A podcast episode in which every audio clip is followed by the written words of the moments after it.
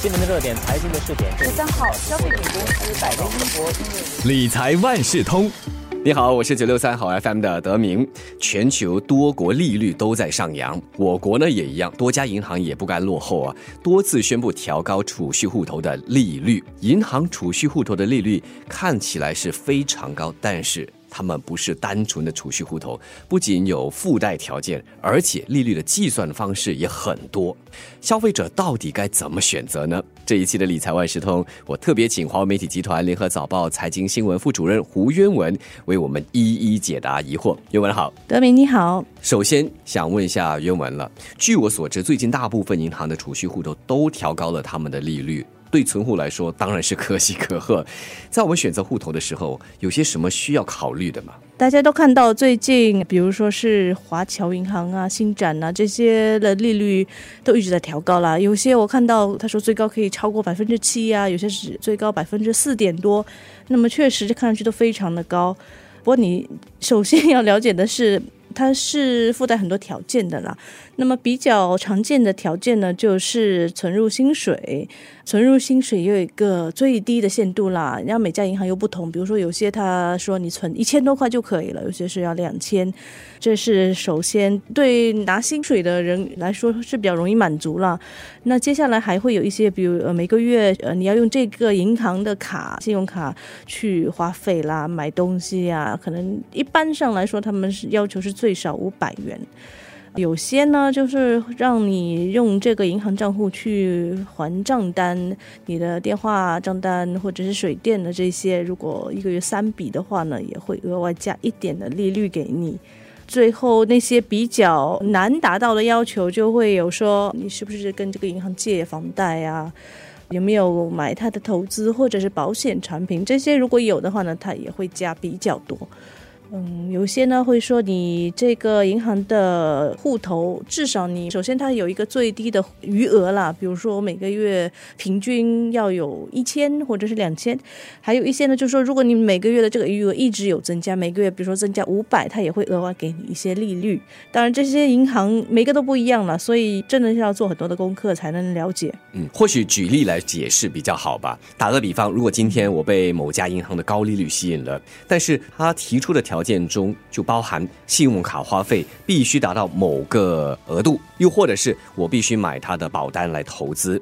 你认为我应该提高消费，并且为了赚取高利率转换储蓄户头吗？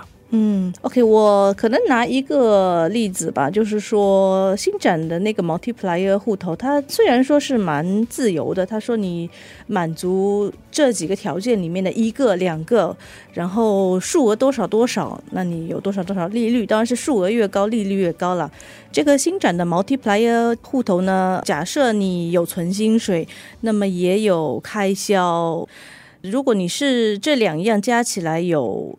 两千到两千五百块的时候，他会给你一个零点九八仙的利率。那如果这个数额超过五千元，它的利率就会变成每年百分之一点八。那么这个增加的是不少，可是你要想一下，我每个月薪水加上开销，这个额度有没有超过五千块了？如果我薪水其实也就三千多，你要我再去消费一千多，是不是有点勉强了？那么除了消费呢，你也看到投资啊、保险、买保险产品这些，他们都会奖励一些额外的利率。那么，如果你真的是刚刚毕业，在考虑说我要买保险，我要去投资，那确实是可以考虑一下。可是，尤其是保险了，你如果已经买了保险，而且你觉得是足够的，那真的是没有必要为了那些利率再去买一些保险产品。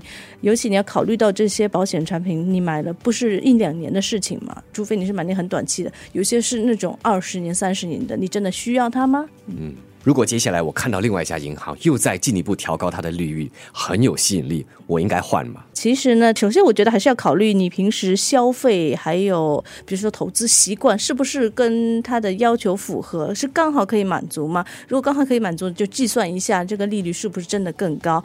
但是这样的问题就是说，这些银行它其实呃好多次在调高利率了。有些银行可能今年都两三次了，那么问题就是说，你换过去，会不会你原本那家银行又调高利率，对不对？而且每一次你换银行，好麻烦，很多事情要做，也是要花费自己的时间了。有时候，与其你去追这个利率啊，还不如选一个最适合自己的，这样坚持下去。嗯，这样如果我最终决定要去开储蓄户头了，我还需要注意些什么？那一般来说，除了看利率有多高之之外呢，你可以考虑的因素就是那个银行的手机应用是不是方便好用，还有这个银行的 ATM 够多嘛？那主要就是本地银行和外资银行的区别啦。当然，提款机少一些，可能花钱花的少一些，也不是坏事吧。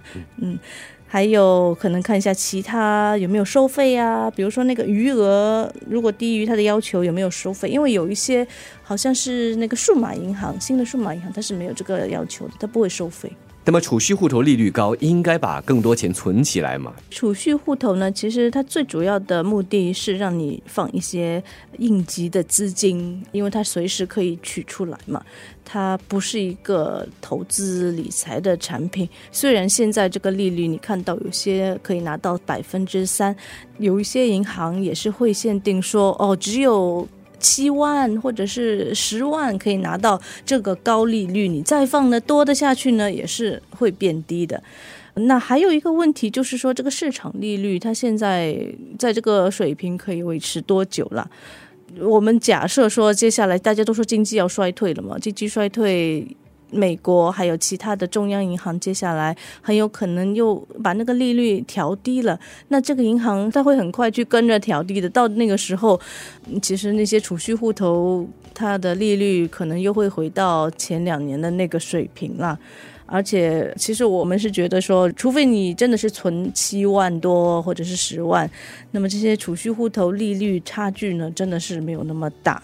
最主要的目的是要。提供本金，它是安全，然后稍微有一定的回报，就已经达到你的目的了。听友们那么说，今年联储局在连续四次加息七十五个基点之后，接下来还会加息，会加多少？今年十二月还会有最后的一次会议，那么大家现在预计呢，它会加息五十个基点。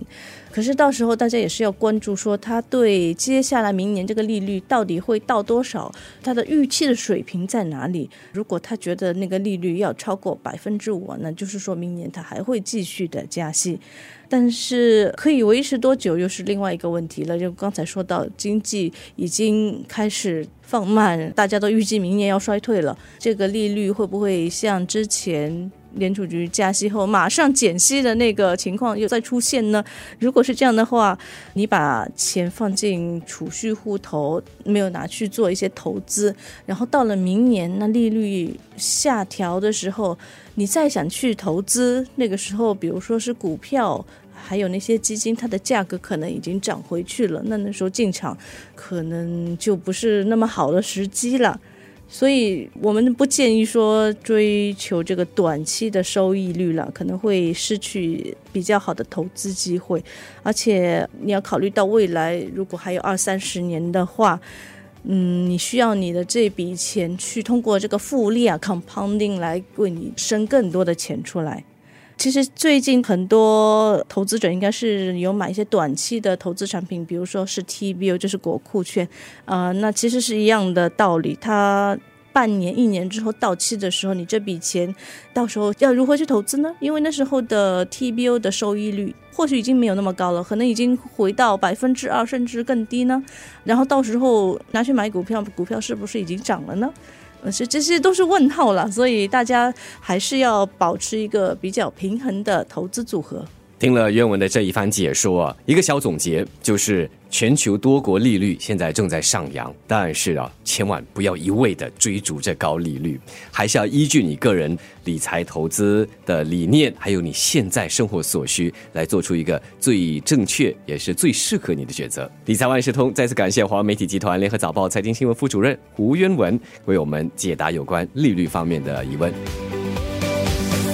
理财万事通每期提供你最需要知道的理财与财经知识。如果你想了解更多，可以到早报的 SG 搜索“联合早报财经专栏理财简囊”。我是九六三好 FM 的德明，我们下期再见。